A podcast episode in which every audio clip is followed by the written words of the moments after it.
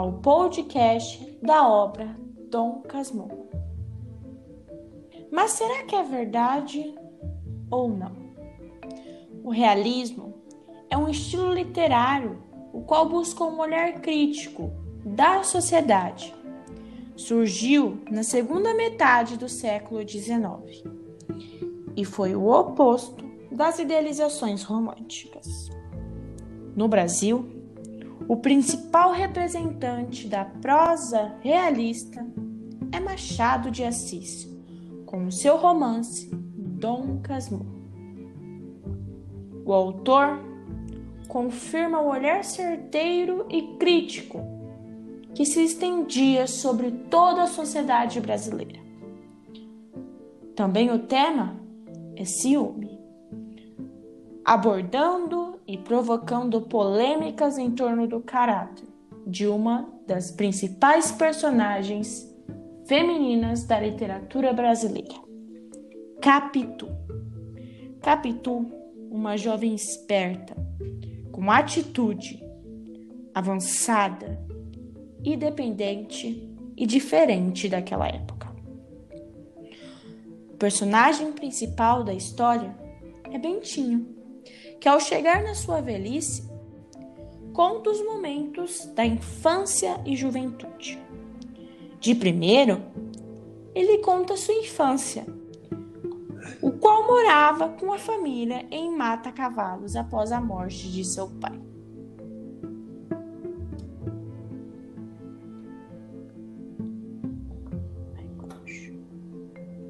Bentinho, ainda criança, ouviu uma conversa em que a mãe, Dona Glória, falava ao seu agregado, José Dias, sobre a promessa de que o mandaria para o seminário assim que crescesse. Ela, que já havia perdido um filho, decidiu por fazer essa promessa, caso o filho sobrevivesse ao nascimento. Bentinho logo se preocupou com o seu futuro. Mas ainda assim, se apaixonou pela vizinha Capitu, chegando a tramar vários planos juntos, para que impedisse sua ida no seminário. Tentaram várias maneiras, mas todas fracassaram. Assim continuaram o seu namoro, mesmo sabendo que seria inevitável a sua partida. Sabia ele da sua falta de vocação para o seminário, mas obedeceu ao desejo materno. No seminário, conheceu Escobar, que se tornou seu melhor amigo.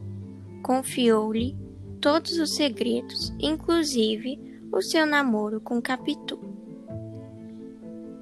Não demorou muito. Bentinho conseguiu alguém para pôr em seu lugar, para assim cumprir a promessa de sua mãe e, a, e ele ficar livre para se casar.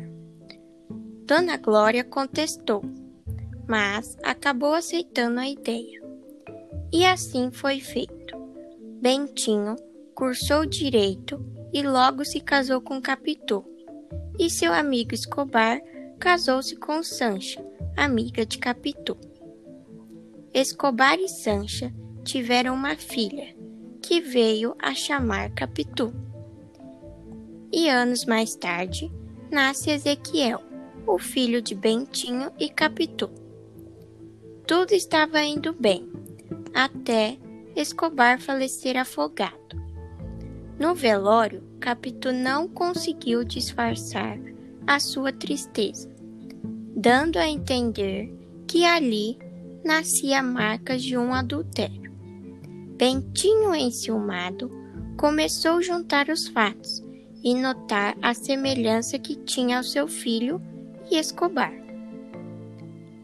Não conseguindo acreditar na esposa, que em todo o tempo negou os fatos, separou-se dela e a enviou à Europa com Ezequiel para viverem por lá, sem que ninguém notasse o que teria acontecido. Anos mais tarde, Capitu veio a falecer e Ezequiel, que não sabia do ocorrido, volta à casa de Bentinho. Ele, por sua vez, tenta esquecer o fato de ter sido enganado por sua esposa e volta a viver feliz com o filho, mesmo vendo nele a imagem de seu amigo Escobar. Machado de Assis criou uma das maiores polêmicas da literatura brasileira. Mas não é o adultério, e sim como ele introduz os problemas de classe, principalmente com a questão da mulher. Sendo assim, confundindo o que nos faz pensar realmente a verdade. A dúvida da história é um mistério até os dias de hoje. Bentinho estava certo sobre o adultério ou apenas paranoias?